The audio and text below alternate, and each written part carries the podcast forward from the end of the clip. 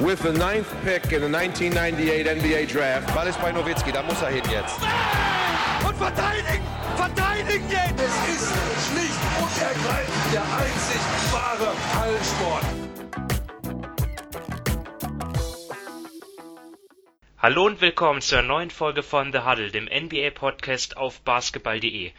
Die Conference Finals laufen, wir sind quasi mittendrin und äh, das ist auch unser Hauptthema heute in der neuen Folge, ähm, die ich, Simon Wisser, äh, mal wieder besprechen werde mit meinen Kollegen Sven Scherer. Hallo Sven. Hallo.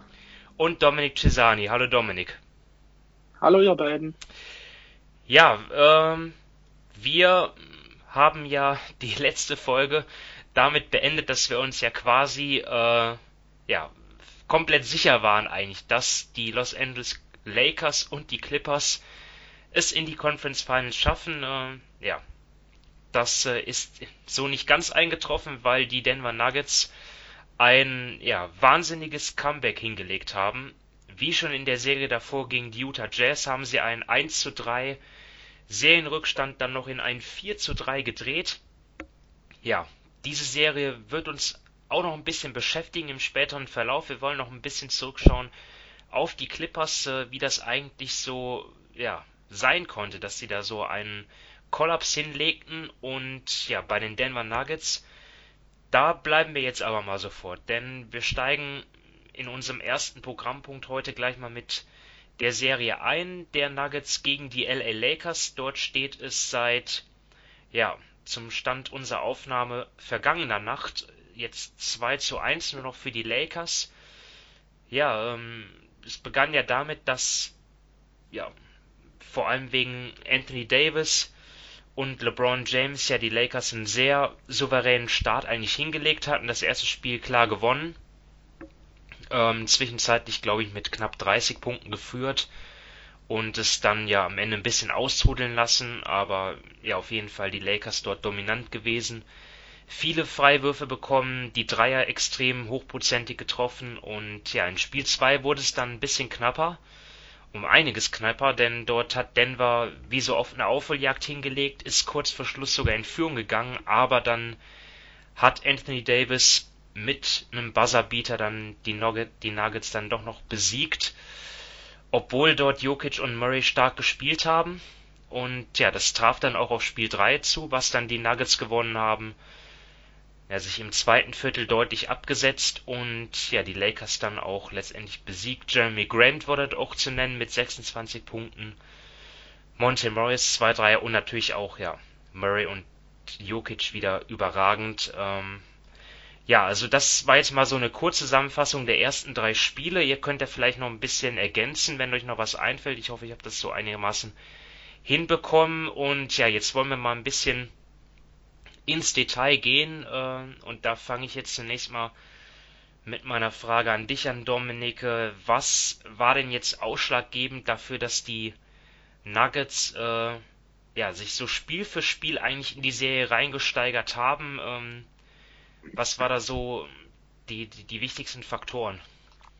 Ähm, ja, ich glaube, wenn man jetzt da ähm, von Lakers Seite zuerst beginnt, ähm, gerne. Sie sind schon immer unkonzentrierter geworden und waren nicht aktiv genug. Also im ersten Spiel war das wirklich noch ähm, sehr gut, gerade defensiv. Es ist dann im zweiten Spiel ist es dann schon wesentlich schlechter geworden. Und jetzt im dritten Spiel waren sie nur noch im vierten Viertel ähm, zu Beginn wirklich defensiv, haben sie dann noch einen Gang hochgeschalten, da hatten sie dann auch wieder einen Lauf, sind bis auf drei Punkte rangekommen an, an die Nuggets.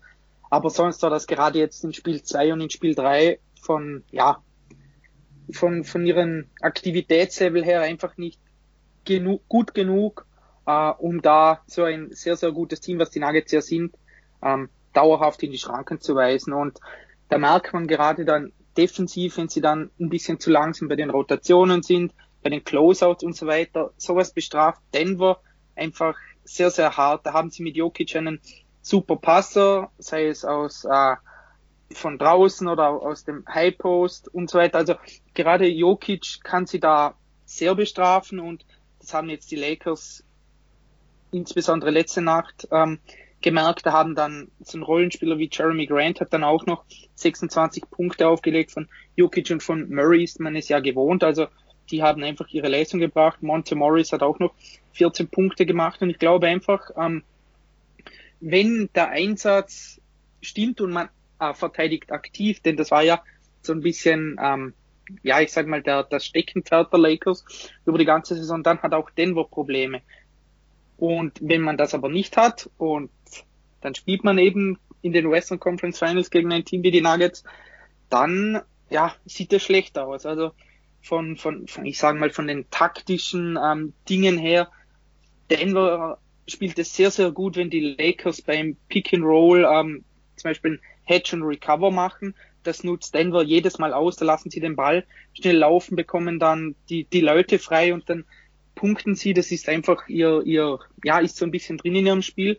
Da haben die Lakers bisher das meiner Meinung nach ein bisschen zu oft gemacht. Wenn sie schon hatchen, dann sollten sie von mir aus auch switchen.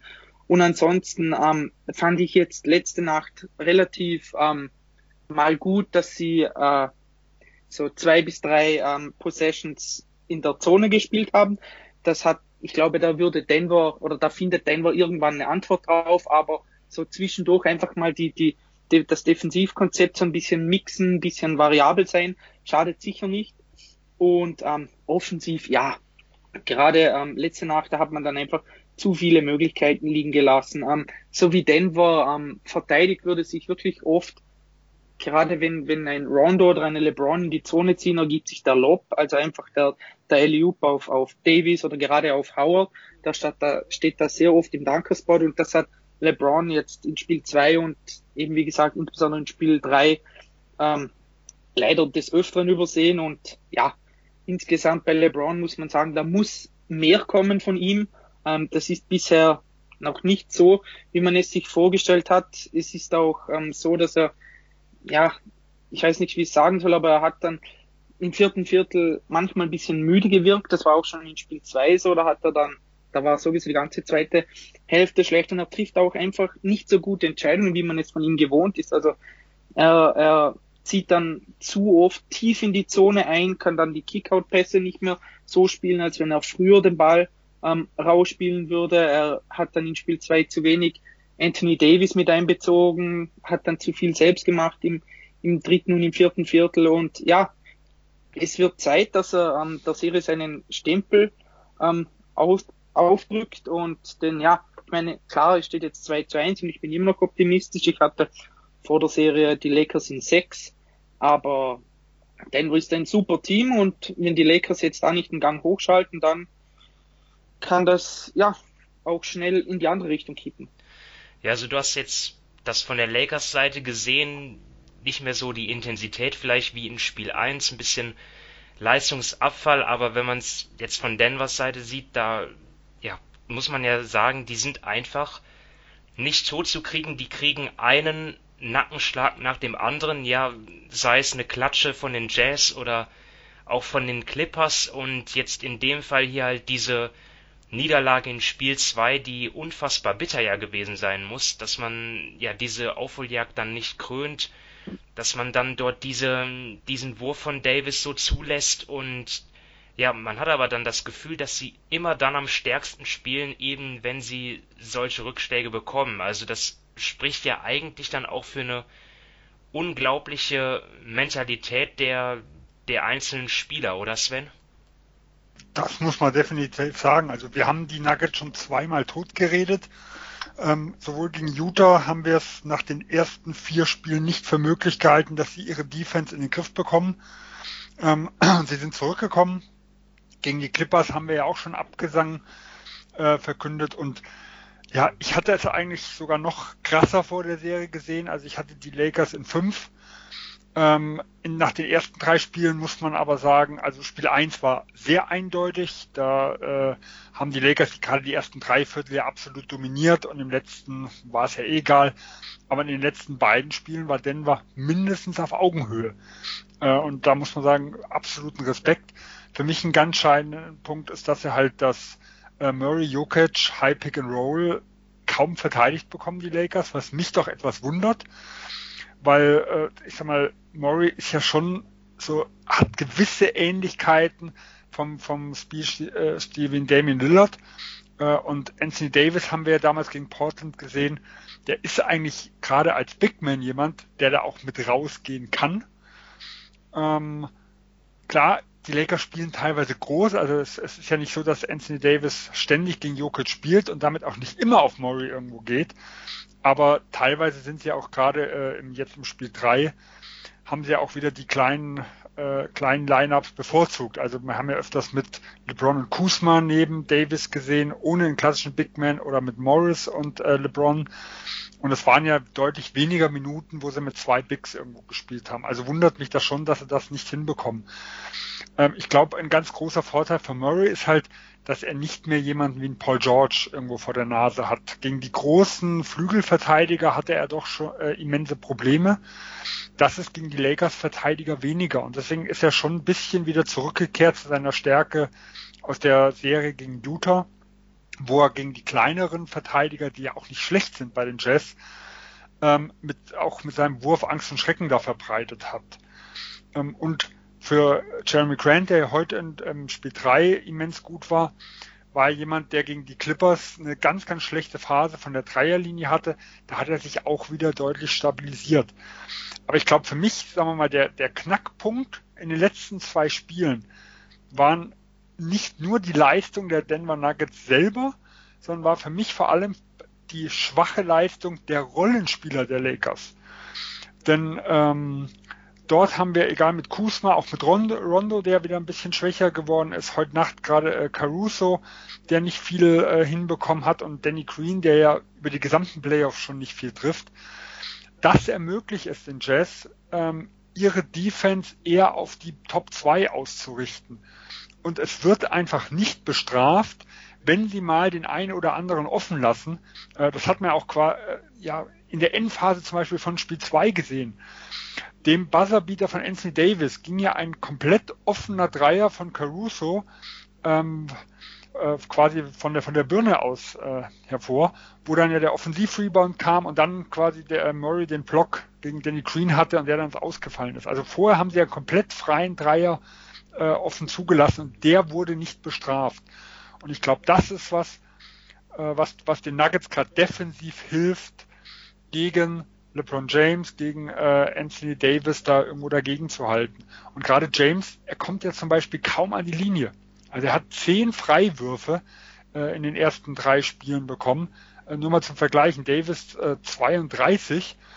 Das heißt, sie schaffen es schon, äh, innen zuzumachen, also defensiv quasi äh, dagegen zu halten.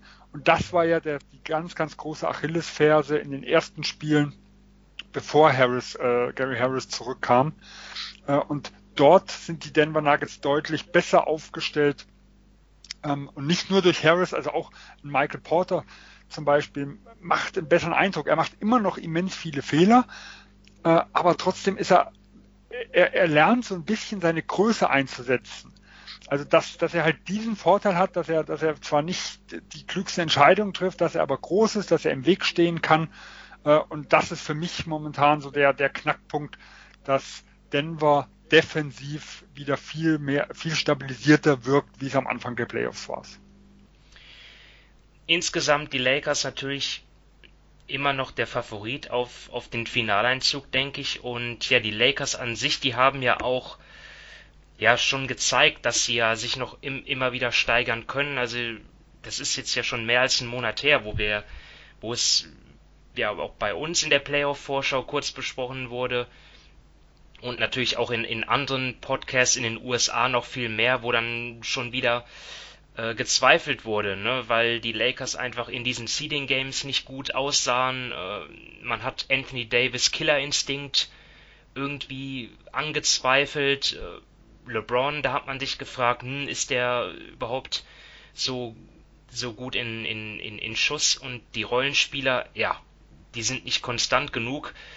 Aber ich glaube, die Playoffs, die haben ja bislang eindeutig gezeigt, vor allem Anthony Davis, dass er einfach, ja, absolut äh, der, der, der beste Spieler dieses Teams sein kann. Also, Dominik, bist du weiterhin optimistisch, dass die Lakers dort wieder den, den, den Schalter umlegen können? Ja, also ähm, das haben sie jetzt eigentlich in den ganzen Spielen bisher schon bewiesen, ähm, dass sie es können. Sie müssen es natürlich eben jetzt auch bringen, denn Denver, ähm, hast du eh schon gesagt, ähm, den kann man zehnmal auf den Kopf hauen, die stehen wieder auf. Also da müssen, da müssen die Lakers jetzt einfach ihre ähm, Leistung steigern. Ich gehe auch davon aus, dass sie das, dass sie das machen.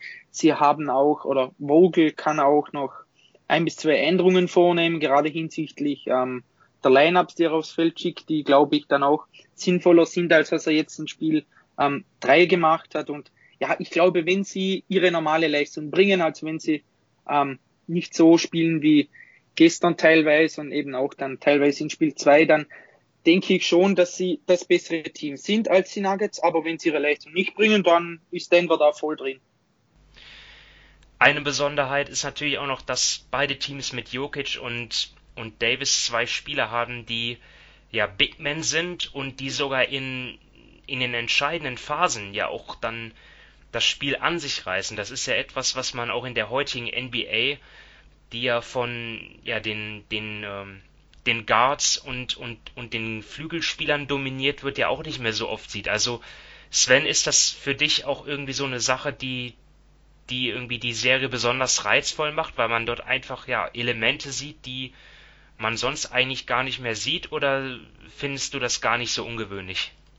Also definitiv. Ähm, die, äh, es ist ja nicht nur die moderne NBA. Wir haben es ja selbst, um bei den Lakers zu bleiben, die Shaq Kobe Lakers damals gesehen, dass in entscheidenden Phasen Kobe schon sehr, sehr wichtiger Ballhändler irgendwo war, weil es relativ schwierig war, über Shaq äh, in, in wenigen Sekunden, sag ich mal, irgendwelche Angriffe laufen zu lassen. Also das über ein Big Man, also es ging früher besser über einen Big Man. Ähm, es hat sich schon noch, noch extremer verschoben äh, Richtung Ballhändler, aber das ist jetzt ja nicht eine komplette Neuigkeit. Äh, und von dem her muss man natürlich sagen, dass jetzt äh, das, was Ende Spiel 2 passiert ist, als die letzten zehn Lakers-Punkte von Davis erzielt wurde und die letzten elf Nuggets-Punkte von Jokic, äh, ist eine absolute Besonderheit. Bei Jokic wundert es einen natürlich eher weniger. Also er hat es ja auch letztes Jahr schon gezeigt.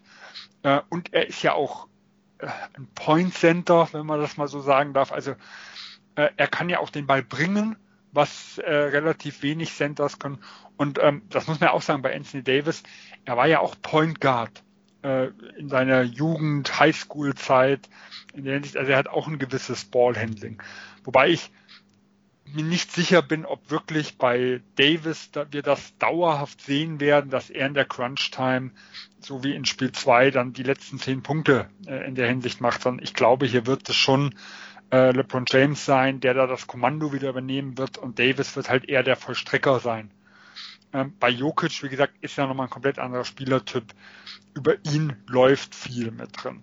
Äh, aber es sind halt andere Spieler wie ein Embiid, den wir zum Beispiel bei Philadelphia gesehen haben, der in der zweiten Halbzeit äh, generell und auch in der Schlussphase kaum eingesetzt werden kann. Das ist bei denen anders. Die können rausgehen, die können den Ball äh, auf den Boden setzen, die können den Ball im Post bekommen. Äh, die sind halt viel, viel flexibler und dadurch in den, in den Schlussphasen, in den engen Phasen äh, deutlich leichter zu integrieren. Was noch dazu kommt bei Davis, dass er ja auch defensiv ja auch irgendwie nochmal eine neue Stufe erreicht hat, oder? Ja, da ich ihn ja bei unserem Zwischenranking im Dezember als Defensive Player of the Year hatte, weiß ich nicht, ob ich das jetzt in den Playoffs neue Stufe sagen würde. Okay. Ähm, aber er ist halt, ja, er ist für mich was von den Big Men her somit der kompletteste Defensivcenter. Jemand, der äh, ein sehr guter Ringbeschützer ist, aber auch rausgehen kann. Äh, also quasi das, was so zum Beispiel in Draymond Green, der ja eher die Stärke hat, ähm, äh, die Guards draußen zu jagen und Richtung, äh, Richtung äh, Zone zu gehen. Äh, das nochmal in größerer Form und dadurch natürlich auch unterm Korb nochmal effektiver. Gut, ähm, ich glaube, wir kommen langsam zum Ende, was den Punkt betrifft. Ähm, Domin, du kannst aber gerne noch was anfügen, wenn du noch was loswerden willst zur Serie. Ah, nein, ich glaube, wir haben da alles besprochen. Jetzt steht ein sehr, sehr wichtiges Spiel 4 an. Ähm, und ja, muss man, und dann sieht man ja, in welche Richtung es geht. Außer, ja gut, vielleicht auch nicht, denn wenn Denver, falls Denver 3-1 hinten liegt, weiß man ja, wie es dann weitergeht. Dann ist die Serie durch. Ja. Wie schon zweimal vorher.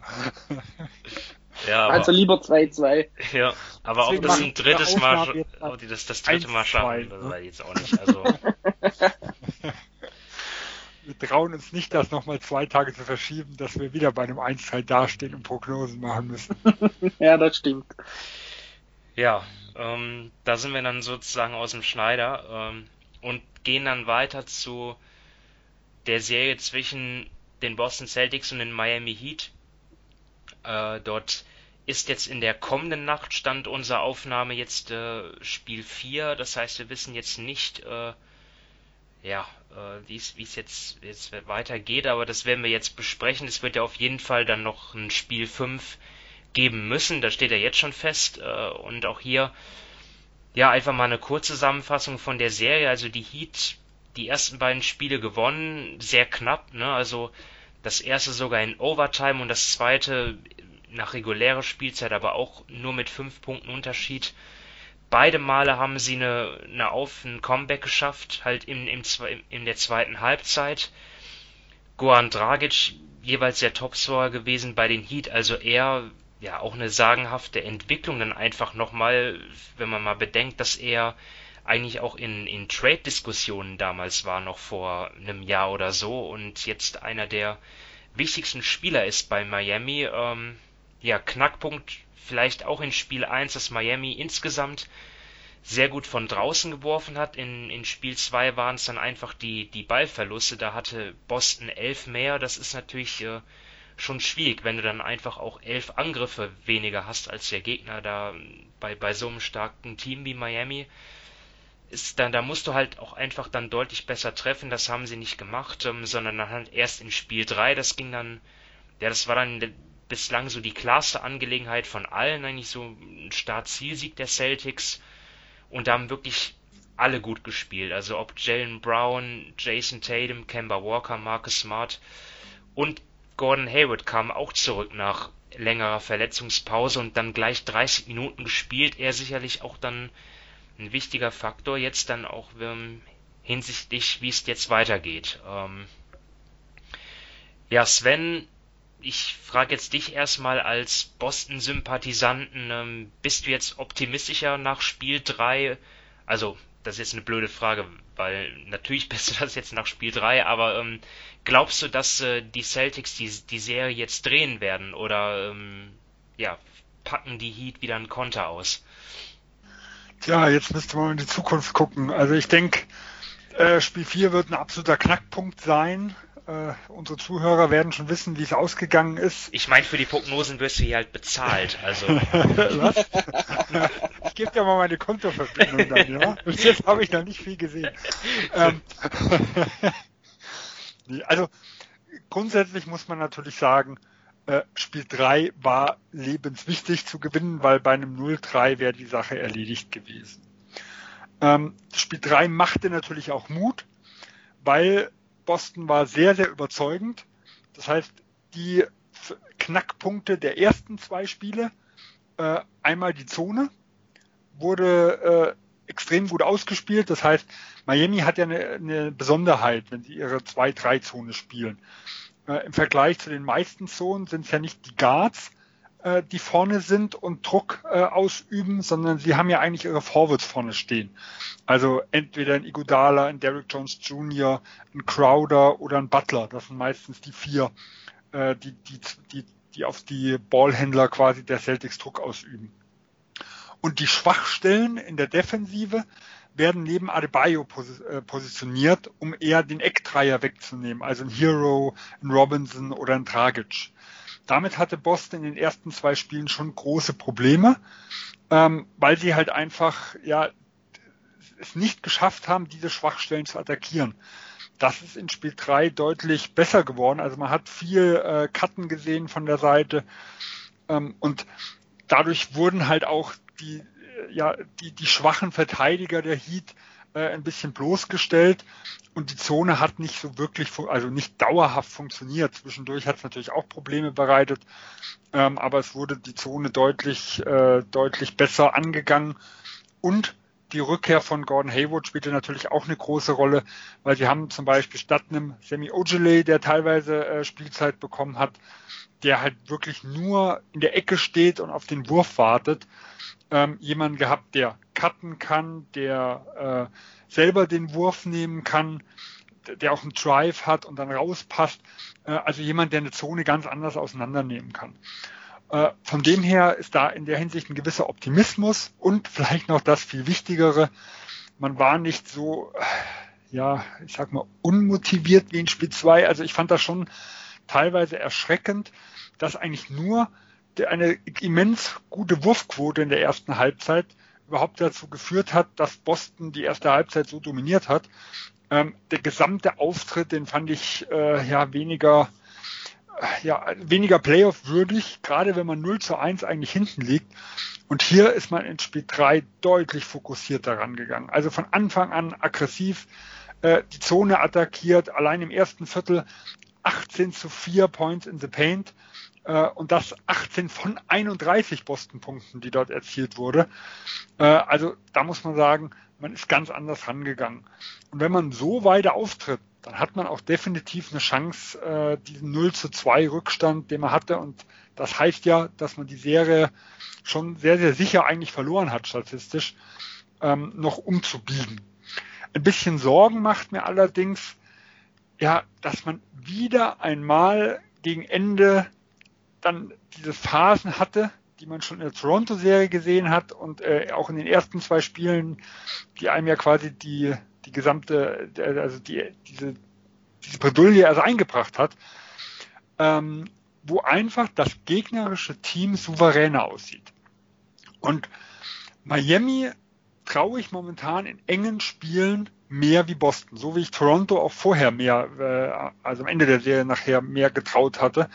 Sie zeigen einfach nicht, dass sie so ein Spiel über 48 Minuten über die Zeit schaukeln können.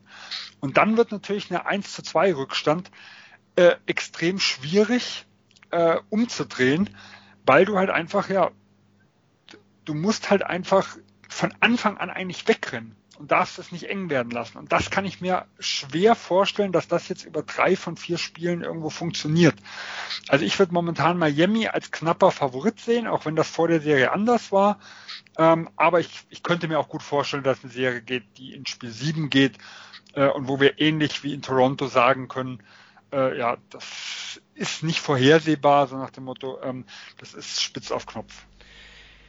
Ich finde das mit der Zone vor allem erstaunlich. Man hat es jetzt in beiden Serien eigentlich gesehen in Conference Finals, aber vor allem natürlich von den Miami Heat. Und ich finde es ja auf dem Papier schon irgendwie kurios, dass sowas überhaupt ja funktionieren kann. Sven, du hast jetzt gesagt, mal mal hat es funktioniert, mal nicht, aber dass das dass äh, Spolster das überhaupt auspackt gegen eine Celtics-Mannschaft, wo ja vier immer äh, meistens sogar fünf Spieler auf dem Feld stehen, die, die von draußen werfen können. Also äh, Dominik, wie erklärst du dir, dass, dass, dass die Heat das äh, teilweise so gut äh, das als Mittel einsetzen können? Geht es da einfach darum, irgendwie den Gegner aus dem Konzept zu bringen? Oder wie äh, erklärst du dir, dass das äh, teilweise so gut funktioniert hat? Ähm, nein, ich glaube, es geht nicht nur darum, ihn aus dem Konzept zu bringen, denn Du hast zwar gesagt, dass Boston da die, die Schützen hat, aber man hat es doch gesehen, was es dann wieder für einen Unterschied macht, wenn Hayward zum Beispiel spielt. Das ist einfach wieder einer, der mit dem Ball umgehen kann, der ein, einer der besten Passer im Team ist, vielleicht sogar der beste. Und gerade gegen, gegen eine Zone und die Miami-Zone ist ja wirklich gut. Sven hat da die Besonderheiten schon angesprochen, dass da die größeren Flügelspieler vorne spielen, um die Passwege zuzumachen und deren schwächeren Verteidiger ähm, in den Ecken. Ähm, du musst einfach schauen, entweder, dass du rein penetrierst und dann ein Paar spielen kannst. Und wenn das nicht geht, musst du den Ball schnell laufen lassen. Und da ist ein Spieler wie Hay Hayward natürlich nochmal ein Riesenvorteil. Und es ist ja nicht nur so, dass das Boston mit der Miami-Zone Probleme hatte, sondern wir haben es ja schon angesprochen, Milwaukee hat dagegen sehr, sehr schlecht ausgesehen und Miami hat dafür auch einfach die richtigen Verteidiger, eben gerade wenn, wenn ein Butler draußen steht und da, da die einfach die Passwinkel zumacht. Ich habe da auf Twitter ein schönes Bild gesehen. mit der normalen Kameraeinstellung, die wir immer haben, sieht man das gar nicht so gut. Aber wenn jetzt da ein bisschen höher gefilmt wird oder gerade von oben, sieht man einfach, was, was da die paar Zentimeter, die Butler größer und länger ist als, als die anderen, gar zu ein Hero oder ein Dragic und so weiter. Das macht unheimlich viel aus, denn da werden die Passwinkel für die Celtics viel, viel schwerer. Ähm, es braucht ein bisschen mehr Zeit und wenn Miami dieses bisschen mehr Zeit hat, weil eben Boston länger braucht, um den Ball laufen zu lassen oder an die richtigen Position zu bringen, dann ist es unheimlich schwer, denn Miami spielt diese Zone super und ähm, man merkt jetzt aber eh schon, gerade jetzt im dritten Spiel, da hat Boston gegen, gegen diese Zone viel, viel besser ausgesehen als in den ersten beiden Spielen. Und ja, ich glaube, das kommt nicht von ungefähr daneben.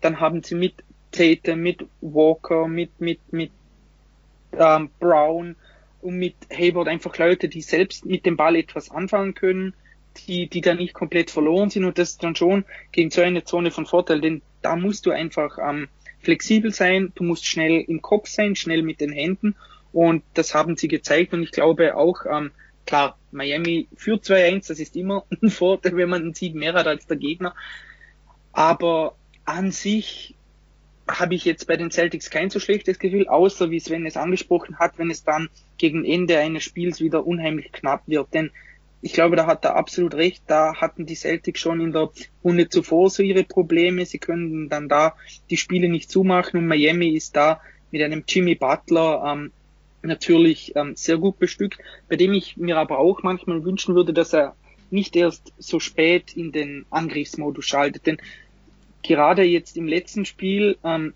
da war doch Boston schon sehr, sehr weit vorne und da hat Butler für mich dann einfach zu spät dann reagiert. Das wäre ich würde mir wünschen, dass er manchmal schon ab dem dritten Viertel mehr, mehr das Heft in die Hand nimmt und nicht immer nur erst bis, bis die letzten Minuten im vierten Viertel wartet, denn ja, ich weiß nicht, ob das auf Dauer immer die Lösung ist, wenn das andere Team auch auf so hohem Niveau ist. Ich glaube, es funktioniert halt halbwegs, wenn Goran Dragic äh, seinen Sahnetag hat, oder Sahnentage hat er sehr, sehr viele in den letzten Wochen, und er ja dann teilweise in den ersten Vierteln sehr, sehr häufig das Kommando übernommen hat. Aber gerade jetzt in Spiel 3, wo halt Dragic relativ abgemeldet war und nicht viel lief, ähm, da und, und, offensiv, die Offensive mal in Stocken kommt, da äh, wünschte man sich aus Miami-Sicht sicher, dass Butler mal phasenweise übernimmt, ohne dabei natürlich das Gesamtkonzept der Offense, die ja viel auf Bewegung, äh, auf, auf Screens, Cuts, auf dem Triple Handoff von Bam Adebayo mit seinen Schützen äh, irgendwo basiert, ohne das jetzt zum Erliegen zu bekommen. Also es ist wahrscheinlich ein ganz, ganz schmaler Grad und von Miami auch eher so gewollt, dass alle eingebunden werden. Aber es gibt halt einfach ja immer wieder mal äh, immer wieder mal Phasen im Spiel, wo man halt mal einen braucht, der sagt so und jetzt übernehme ich, es läuft gerade nicht, äh, mal zwei, drei Minuten läuft die Geschichte äh, und dann können wir wieder zurückgehen auf unsere alte Philosophie. Ja, Jimmy Butler, der Name ist jetzt schon oft gefallen und ja, das hatte ich mir natürlich notiert in, wegen der ähm, von vom letzten Mal, wo wir miteinander gesprochen haben, weil Sven, du hast ihn ja dort da gesagt, dass er irgendwie so ein Mysterium für dich wäre, irgendwie, dass du nicht schlau aus ihm wirst und da muss ich dann natürlich jetzt dann nochmal nachfragen, wie ähm, ja, ging denn da jetzt seitdem der Erkenntnisgewinn vonstatten? Was hast du Neues gelernt über Ginny Butler? ich bin weiter verunsichert. Okay. Ja, also äh, man sieht es teilweise, dass er über längere Zeiten komplett, also untertaucht ist, als Scorer untertaucht. Also er macht ja viele wichtige Dinge, sowohl defensiv, also wir hatten es ja in der Zone gerade angesprochen, wie wichtig er dort ist. Äh, er zieht natürlich auch die Defense auf sich. Er ist ein absoluter Allround-Spieler äh, und auch ein Leader. Das, das merkt man ja auch schon. Aber es gibt Phasen, wo er als Scorer komplett untertaucht. Äh, und dann hat er plötzlich da sein, ich glaube es war Spiel 1, wo er da seinen Eckdreier äh, contested auspackt wo er in der Overtime gegen Tatum dann das äh, Drei-Punkte-Spiel inklusive Foul nochmal rausholt, ähm, was ja quasi nachher dann die, die irgendwo die fast die Entscheidung war, äh, wo, wo er dann wirklich als absoluter Leader wieder auftritt. Aber sehr, sehr phasenweise und wie gesagt sehr, sehr häufig äh, in der Endphase. Äh, und er kann es kann oder will oder soll, ich, ich, ich weiß es beim besten Willen nicht, das einfach nicht so regelmäßig abrufen, wie man sich das von einem klassischen Star äh, irgendwo wünscht oder erwartet. Äh, von dem her, ich, also wenn ich heute Nacht äh, das nächste, das Spiel 4 wieder sehen würde, wird es wahrscheinlich, werde ich wahrscheinlich auch wieder immer wieder denken, okay, äh, ist er jetzt die letzten fünf Minuten überhaupt auf dem Feld gestanden, offensiv, weil man es manchmal teilweise überhaupt nicht sieht. Hat er den Ball oder einen Wurf bekommen? Und so hat man immer wieder die, diese Phase, wo man denkt, was war denn mit Butler? Saß er denn jetzt oder nicht? Äh, und das ist halt sehr, sehr selten für eigentlich einen absoluten Führungsspieler.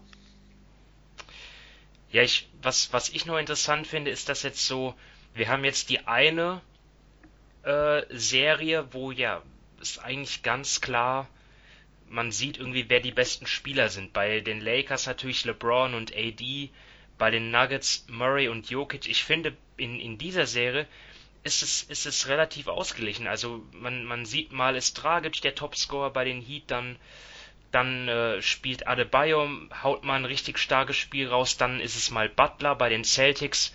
Sind es auch mehrere Spieler, die jetzt schon äh, jeweils in einzelnen Spielen stark gespielt haben. Brown, Tatum, Walker, ähm, Smart, also ähm, Dominik, we, wem würdest du sagen, welcher Spieler muss denn jetzt, äh, ja, we, von wem würdest du dir wünschen, dass er jetzt mal irgendwie das, das, das Heft des Handelns in die Hand nimmt, ähm, oder findest du das eigentlich ganz gut, dass, dass diese Teams so ausgeglichen sind?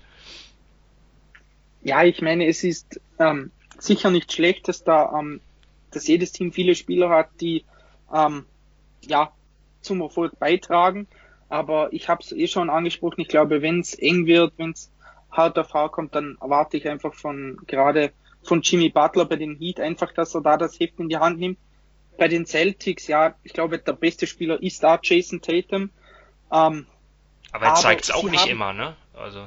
Nee, aber gut, bei ihm sage ich mal, ist es jetzt seine dritte Saison, wenn ich mich nicht täusche. Also ich glaube, ähm, bei ihm bin ich jetzt nicht so hart. Sie haben auch mehrere Spiele. Ich glaube, da kann ein Kemba kann mal was machen. Gerade Hayward jetzt, wenn er da ein bisschen wieder in, in Tritt kommt. Also die haben da ähm, mehrere ähm, Spieler, die mal gerade in den Schlussminuten in Aktion treten können. Bei den Heat sehe ich da, Sven hat schon angesprochen, Dragic. Aber wenn der halt ein schlechtes Spiel hat, so wie letztes Mal, wo er nur zwei von zehn von, ähm, geworfen hat, dann muss einfach Butler da das Heft ein bisschen in die Hand nehmen. Man weiß es ja auch schon, schon seit Jahren, dass Butler in solchen Momenten unheimlich stark ist, dass er da sein Team zum Sieg führen kann. Und ich glaube wirklich, wenn es da jetzt in Spiel 4 dann zum Ende hin wieder eng wird, dann wird man oft den Ball bei Jimmy Butler in den Händen sehen und der ja, wird dann was kreieren. Dann lassen wir uns mal überraschen, was da jetzt so kommt. Also Tendenz ist ja jetzt nach dem Spiel also Serie ein bisschen gekippt, vor allem weil die Celtics es ja dann ja schon schon überlegen waren, aber liegen immer noch zurück. Also da ist äh, liegt noch ein weiter Weg vor ihnen, wenn sie jetzt äh, da ins Finale kommen wollen. Und ja, dann, vielleicht nochmal ganz kurz als ja. was, was ich wirklich jetzt spannend finde, ist, beide Teams hatten jetzt ja vier Tage frei. Ähm, das heißt, das ist ja was, was wir in den letzten Wochen relativ selten gesehen haben in den Playoff-Phasen, also mitten in der Serie, dass so eine lange Pause entstand, ähm, wie jetzt die Adjustments irgendwo sind. Also wie reagiert zum Beispiel Miami drauf, ähm, dass die Zone zumindest in Spiel 3 nicht in dem Maße funktioniert hat. Äh, und genauso, äh, was, was man auch gesehen hat in Spiel 3 ist das erste Mal, dadurch, dass natürlich Hayward wieder dabei war, die Small Ball Lineup der Boston Celtics. Also indem sie mit Brown, Tatum, Smart, Hayward äh, und Walker aufgelaufen sind. Äh, 2,30 vor Halbzeit haben sie damit angefangen, haben einen 9-0-Lauf gleich hingelegt, drei Turnovers forciert äh, und sechs Fastbreak-Punkte daraus gemacht. Also da war zum Beispiel Miami vollkommen überfordert, obwohl sie zum Beispiel in der regulären Saison eigentlich gegen die kleinen Lineups, also auch gegen Boston, äh, hatten Bam Adebayo absolut dominiert. Jetzt wissen sie, dass das womöglich auf sie, auf sie zukommen kann. Ich bin da wirklich mal gespannt, wie diese Line-up irgendwo gekontert wird, weil wenn da Miami keine Antwort drauf hat, äh, dann haben sie echt ein Problem, weil hier haben wir vier Ballhändler äh, auf dem Feld und eigentlich der Schwächste äh, ist, ist ein Brown. Gegen solche Leute kannst du die Zone dann zum Beispiel nicht auspacken. Und da brauchst du halt den Konter am offensiven Ende, damit eigentlich äh, ein Brad Stevens gezwungen wird, wieder einen eher ein Big Man, also jemand, der einen Bam Adebayo verteidigen kann, mit reinzunehmen. Boston hat da viele, die das so halb können, aber wie gesagt, in der regulären Saison wurden die eigentlich alle äh, ziemlich niedergemacht und das haben wir in Spiel 3 zum Beispiel nicht gesehen. Also ich denke auch aus taktischer Sicht wird das Spiel 4, was heute Nacht für unsere Zuhörer war und dann auch die folgenden sehr, sehr interessant sein. Ja, dann ähm, dem kann ich eigentlich nur zustimmen und dann schauen wir jetzt nochmal zurück auf die Teams, die in der Western Conference jetzt in der zweiten Runde ausgeschieden sind. Und da ist natürlich als allererstes zu nennen die LA Clippers, die ja als zweiter der drei großen Favoriten jetzt raus sind. Die Bucks raus, die Clippers raus und die Lakers sind noch übrig.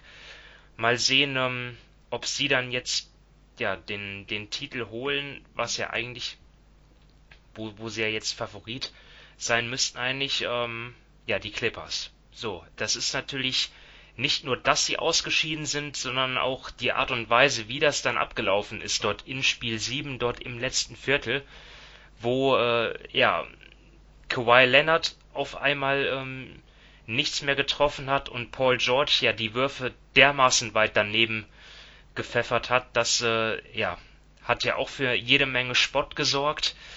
Äh, ja generell offensiv kompletter Einbruch. Ähm, ja, ich meine, die, die Clippers haben natürlich sehr viel Helmer eingesteckt, was sie auch sich zum Teil halt selbst zuzuschreiben haben, weil ja so Spieler wie Paul George und Patrick Beverly auch davor ja zum Beispiel die gegen, gegen Portland ja auch Damian Lillard ziemlich äh, verspottet haben. Dafür kam dann auf Twitter danach die, sofort die Retourkutsche.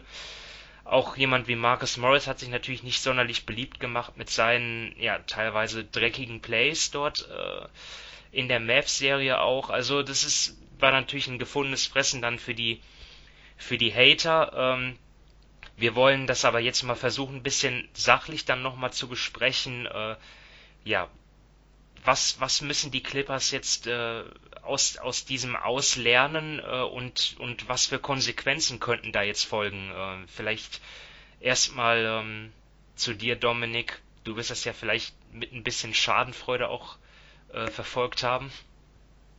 Ja, ähm, ich würde mal sagen, ähm, dass sie, dass gewisse Spieler einfach mehr Spiele zusammen brauchen, das Team an sich. Ich glaube, man hat das im Laufe der Zeit einfach sehr gut gesehen, dass das Team ähm, gerade in Vollbesetzung sehr, sehr wenige Spiele nur zusammen absolviert hatte. Da stimmte dann einfach die, die Abstimmung ja, zueinander nicht, miteinander nicht. Ähm, Fehlkommunikation waren da. Also ich glaube, das ist schon so ein Hauptpunkt, der einfach, ja, das, durch das ganze Load-Management, das die Clippers, ich würde mal sagen, in diesem Jahr wirklich exzessiv betrieben haben, das hat sie jetzt so ein bisschen, ja, in den Hintern gebissen. Und ansonsten, ja, man muss einfach auch irgendwie ähm, Doc Rivers erwähnen. Ähm, man, man spricht ja immer in sehr, sehr ähm, großen Tönen von ihm, man lobt ihn sehr, aber ich glaube, gerade gegen die, gegen die Nuggets hat er schon die ein oder anderen Fehler gemacht. Also er hat sehr, sehr lange an Harold festgehalten, der total chancenlos gegen ähm, Jokic war. Da hat Ivica Subac viel, viel besser gegen ihn ausgesehen. Dann hat er dann wieder Lou Williams reingeworfen oder ich glaube in, in Spiel 6 war es, da war er komplett verzweifelt. Da wurde dann Reggie Jackson eingewechselt. Er hat dann zu wenig auf Jermichael Green gesetzt. Und ja, ich glaube einfach, dass, dass das ganze ähm, Management von ihm, das Minutenmanagement, die Lineups und so weiter, die haben einfach nicht zusammengepasst. Also er hat dann auch in einem Interview gesagt, ja, sie haben, keine Ahnung, fünf Analysten, noch drei ähm, andere Leute und so weiter. Da wird es ihm schon einer mal gesagt haben, dass das Harold gegen Jokic sehr, sehr schlecht aussieht und dass, dass Williams nicht gut spielt und so weiter. Also ich glaube nicht, dass er das nicht gewusst hat. Und ja, ansonsten, ich glaube, es gibt nicht den einen Faktor, warum jetzt die Clippers ähm, in der zweiten Runde ausgeschieden sind, sondern es sind mehrere Faktoren und ja, ich meine, man kann auch wieder Paul George erwähnen. Also wir haben es, glaube ich, eh schon ähm, zu Beginn oder irgendwann in der Dallas-Serie gesagt, dass er da Grotten schlecht spielt. Dann hat er, glaube ich, hat er sich gefangen die nächsten Spiele. Das haben wir eh da angekündigt, dass er, wenn wir jetzt da auf ihn ein bisschen raufhauen, dass er dann 35 Punkte macht. Das hat er dann im nächsten Spiel geliefert. Aber auch sonst wieder hat jetzt so die ganzen Playoffs von Drau äh, insgesamt keine 40 Prozent geworfen. Ähm, er hat ein Offensivrating von 104. Du hast es schon mit, mit dem fürchterlichen Dreier dort angesprochen. Ja, also ähm, dafür, dass er der selbsternannte Playoff-P ist, war das schon, ja, ich sag mal überschaubar. Also Way gesagt, of P glaub, ist er jetzt. Ja, Way of P. Und was mir noch aufgefallen ist, den Clippers hat sehr, sehr stark ein richtiger Playmaker, ein richtiger Ballhändler gefehlt. Also Kawhi kann das, aber Kawhi ist jetzt auch nicht so ein herausragender Passer wie ein LeBron, ein Harden, ein Doncic und so weiter. Und denen fehlt einfach der zweite Mann. Lou Williams ist auch eher selbst der Scorer.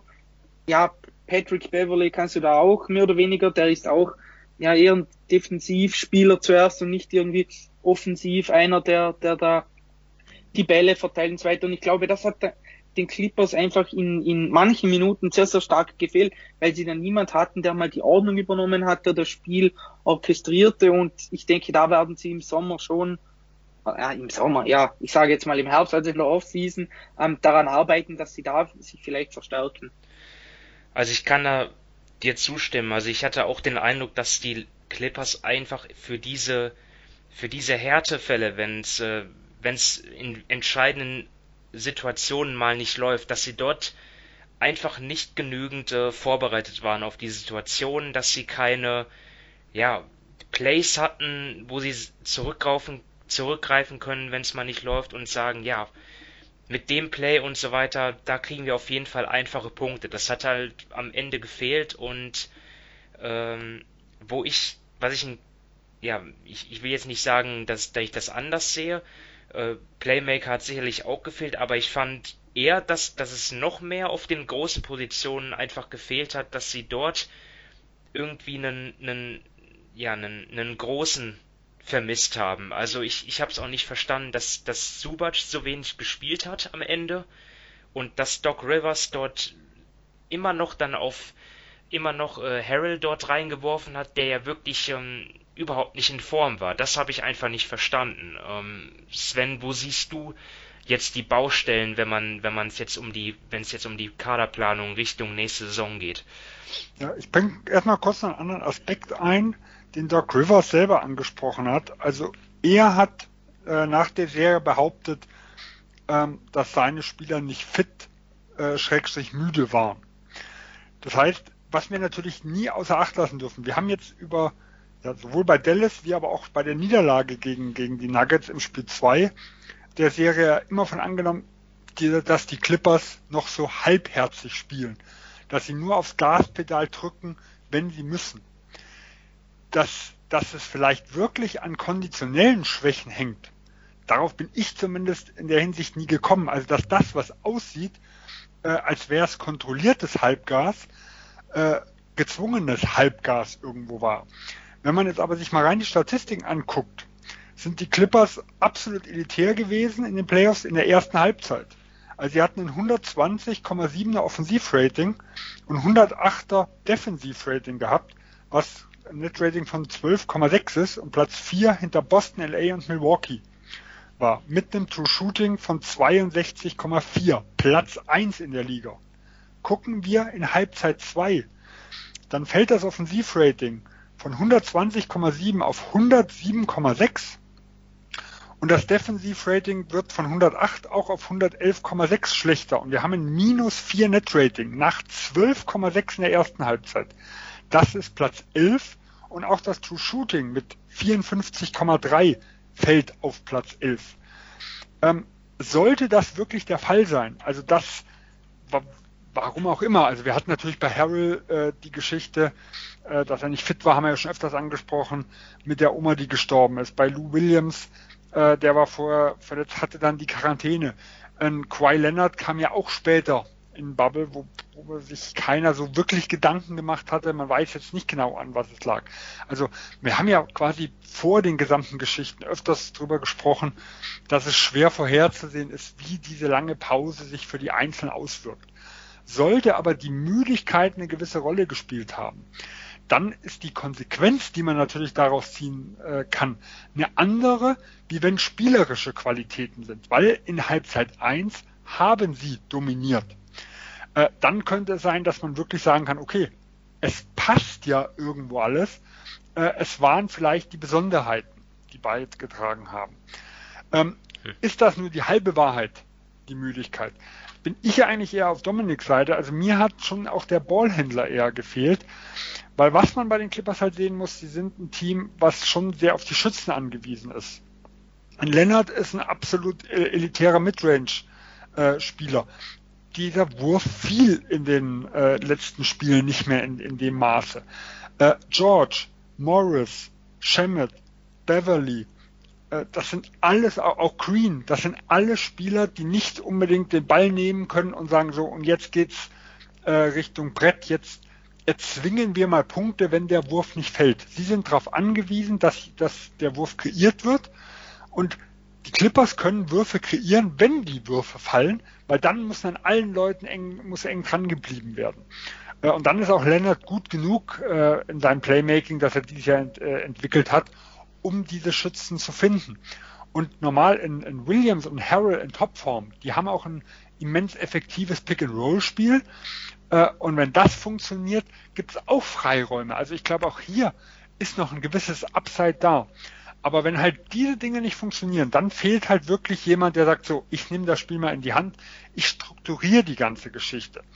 Äh, auf Center sehe ich, ja, also auch hier ist natürlich eine gewisse Lücke da. Vor allem könnte man sagen, so, so ein Stretch-Fünfer würde mir noch fehlen.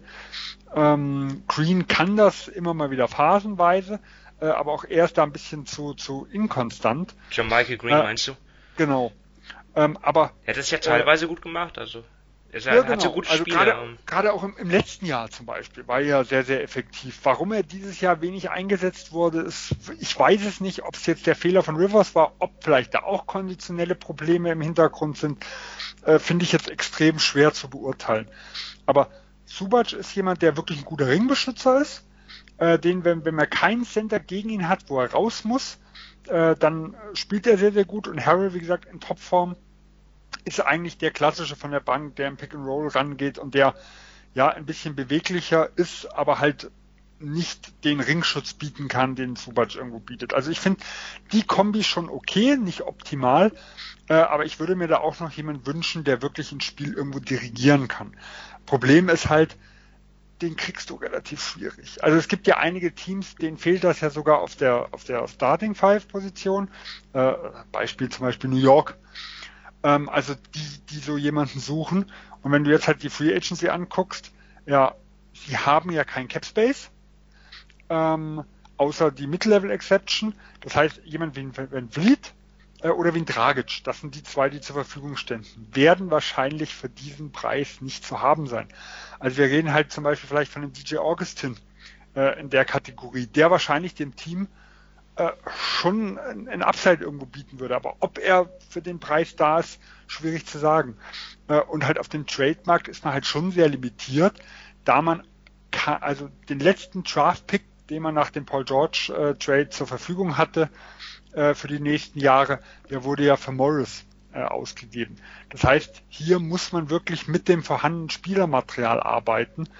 Ähm, und da ist halt immer sehr, sehr schwierig zu sagen, man, weil man reicht ja andere Lücken auf. Also wenn ich zum Beispiel sage, Lou Williams, der hat einen super Vertrag äh, an sich, der könnte für den einen oder anderen interessant sein.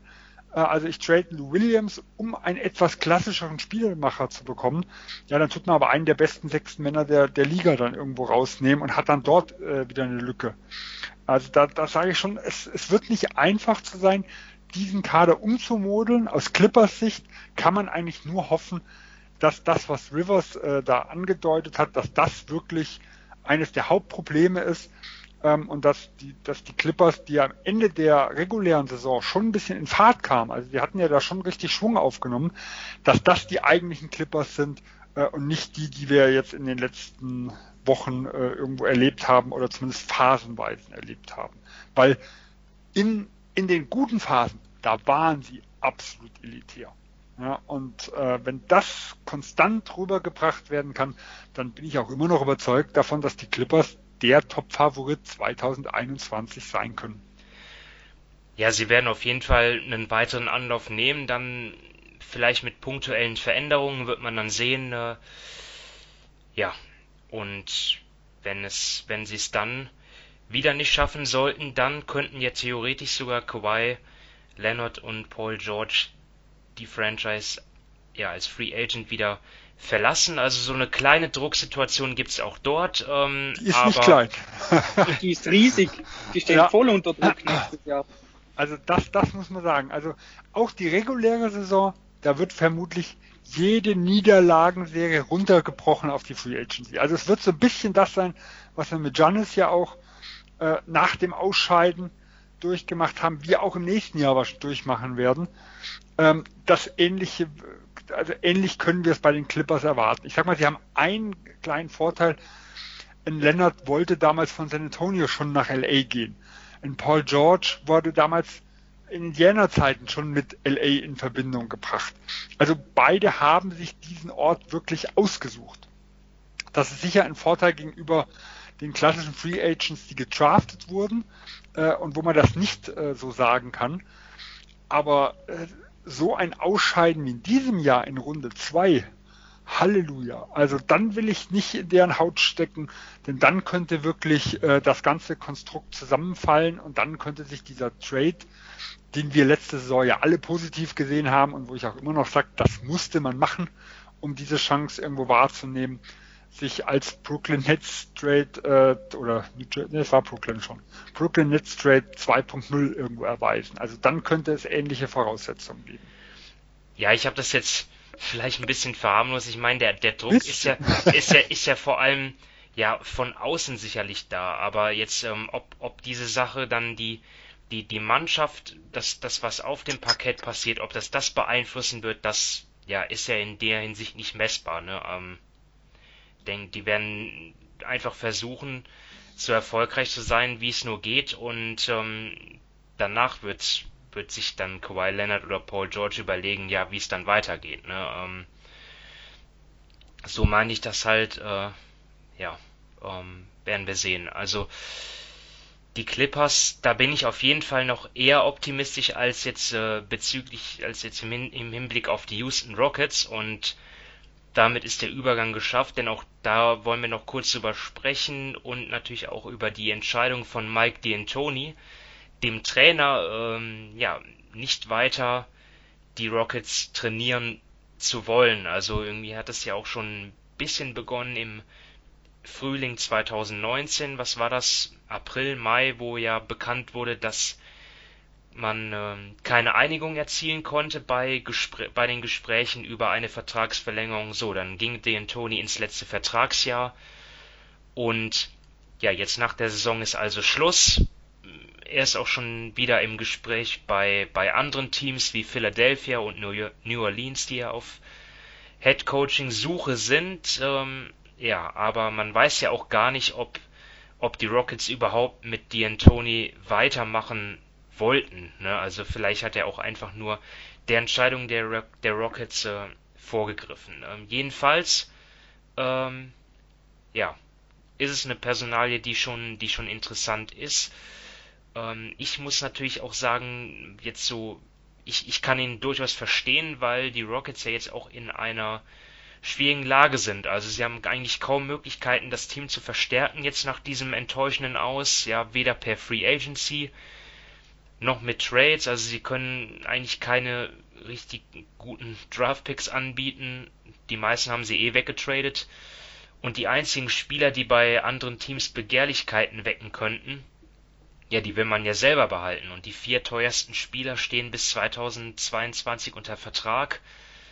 Auf der anderen Seite werden die Erwartungen aber sicherlich nicht sinken vom Management. Also ich sehe da irgendwie eine ziemliche Diskrepanz auch zwischen Anspruch und Realität was natürlich auch für den Trainer nicht so einfach wird. Also ich glaube, derjenige, der da jetzt äh, ja ein Angebot bekommt, der wird sich gut überlegen, ob, ob, ob er die Stelle in Houston annimmt. Zumindest kann ich mir das vorstellen. Äh, Sven, wie ist denn jetzt so dein, dein Blick auf die Situation in, in Houston und auch auf Mike D'Antoni? Stimmst du mir da so zu? Ja, definitiv. Also ähm, ich habe mich, äh, also das Team ist ja auf ihn eigentlich zugeschnitten, auf seinen Spielstil.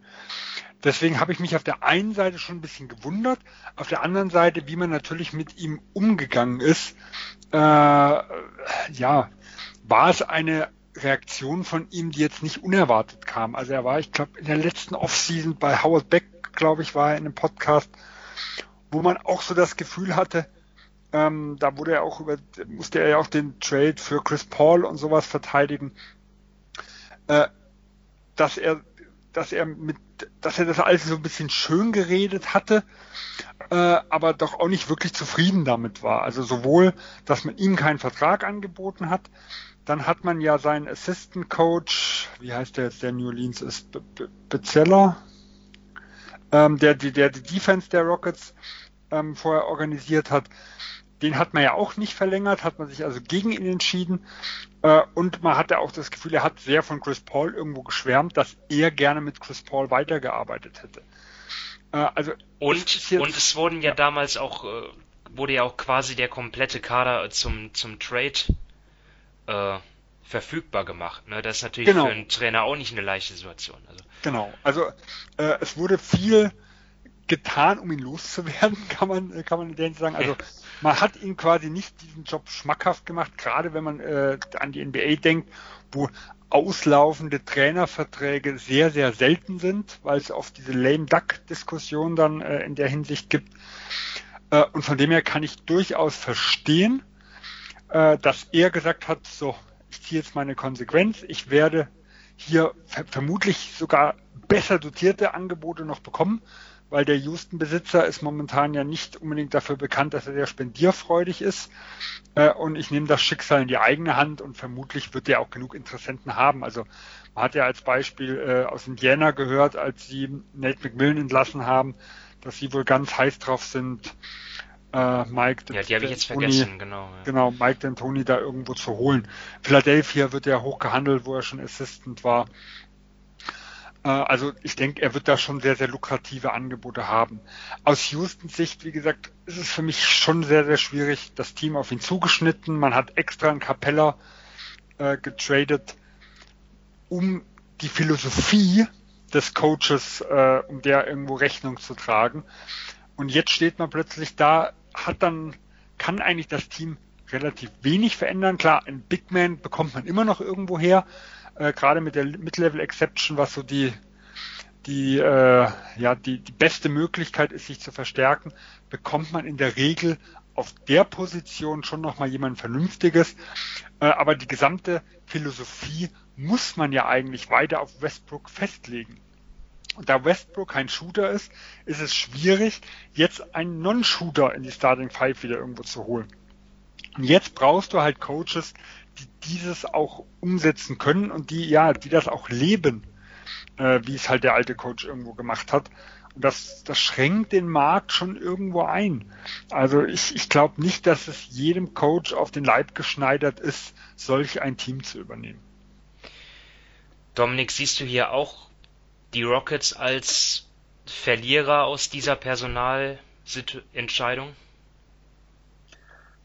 Ja und nein. Also ähm, ich glaube, sie sind so ein bisschen die mit der Paarung, die Antoni, ja, es ist einfach ein bisschen festgefahren. Es ist jetzt nicht weiter schlimm. Ich glaube, manchmal ist es auch einfach gut, wenn man sich trennt.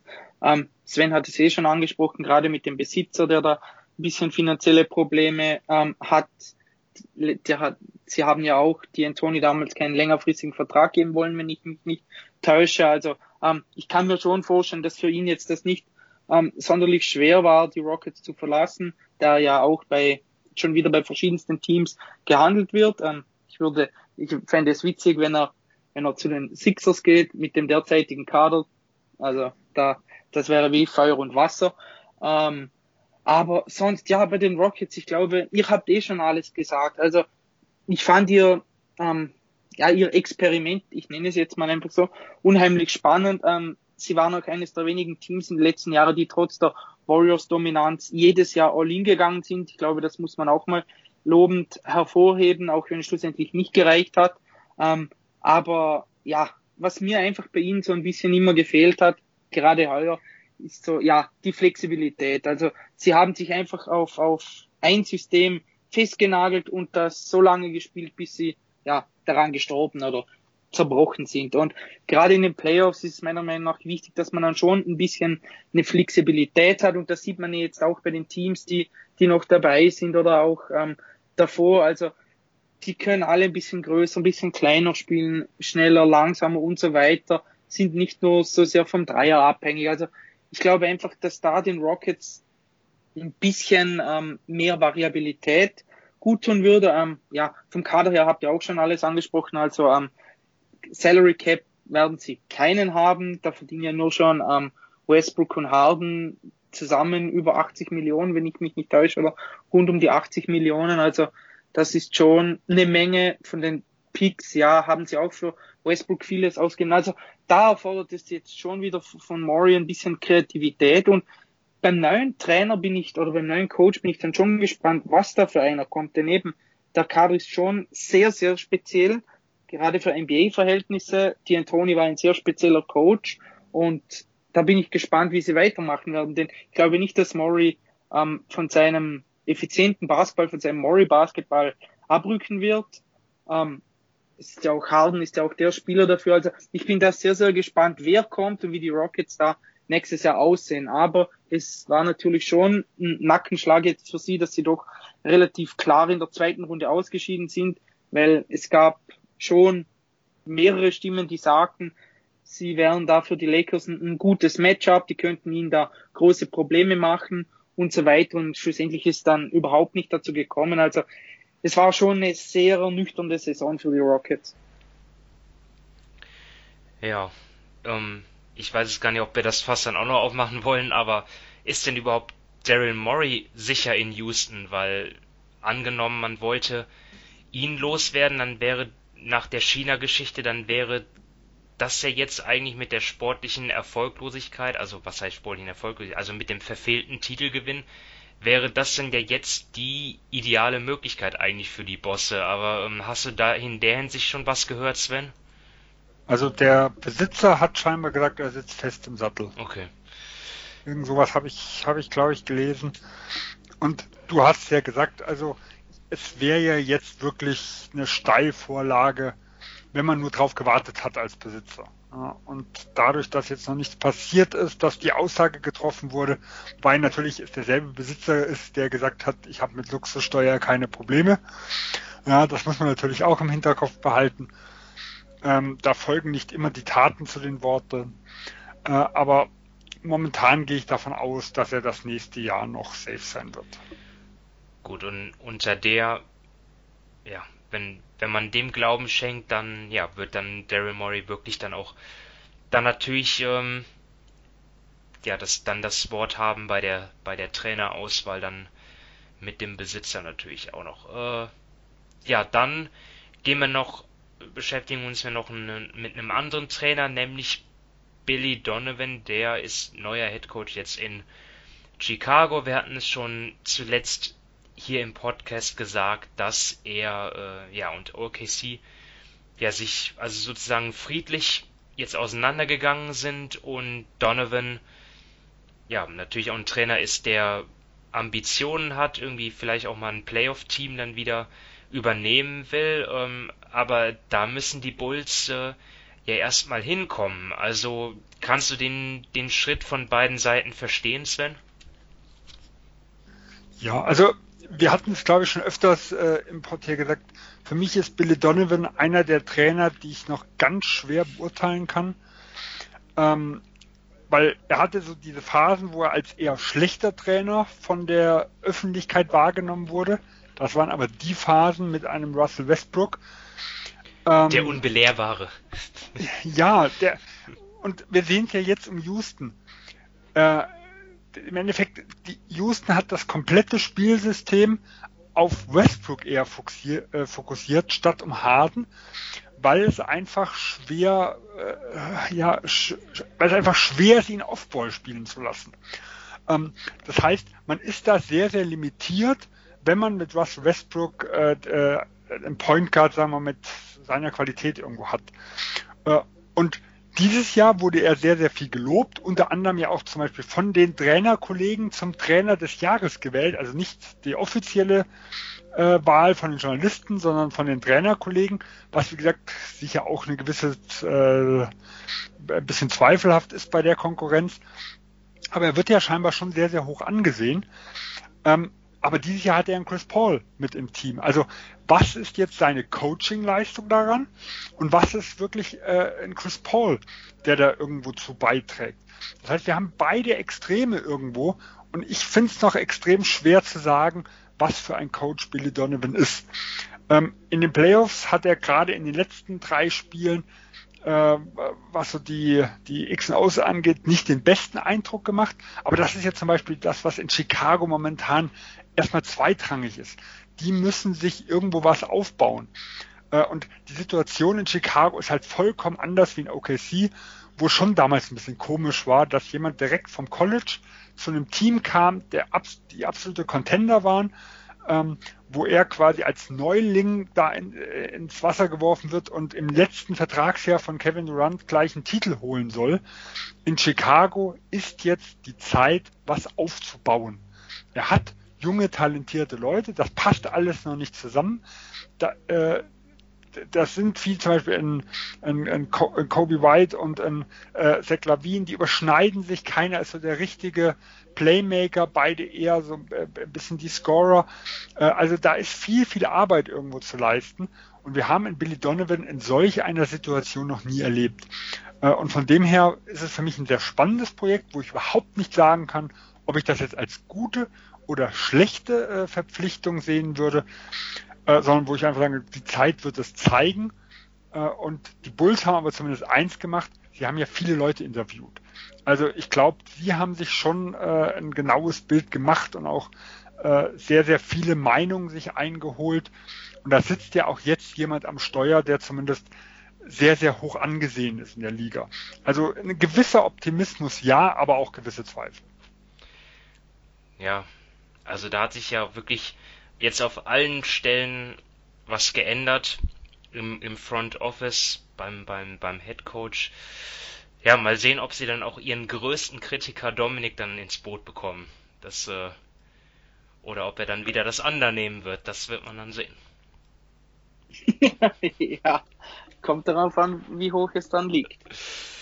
Ja, ähm, dann äh, sage ich zum Abschied wieder Danke fürs Zuhören und auch an euch beide, Sven und Dominik. Ähm, wir sind sehr gespannt, wer jetzt dann ähm, unsere nächste Folge könnten dann könnte dann vielleicht die Finals-Vorschau sein dann schon. Ne? Also je nachdem, wie schnell es jetzt geht, äh, sind wir dann gespannt, wer sich jetzt durchsetzt und ähm, ja, ich meine, das wird dann, ich, ich weiß nicht, wie es euch geht, aber für mich jetzt gerade, wo es richtig zur Sache geht, in um, um Conference Finals, Finals, das ist schon, da, da merkt man halt irgendwie schon so richtig, dass die Zuschauer fehlen, ne? Aber irgendwie, ja, es ist besser als nichts und wir werden es uns natürlich weiterhin anschauen, äh, ihr wahrscheinlich auch und ja, wir wünschen dabei viel Spaß und bis zum nächsten Mal. Macht's gut. Tschüss. Ciao. Tschüss.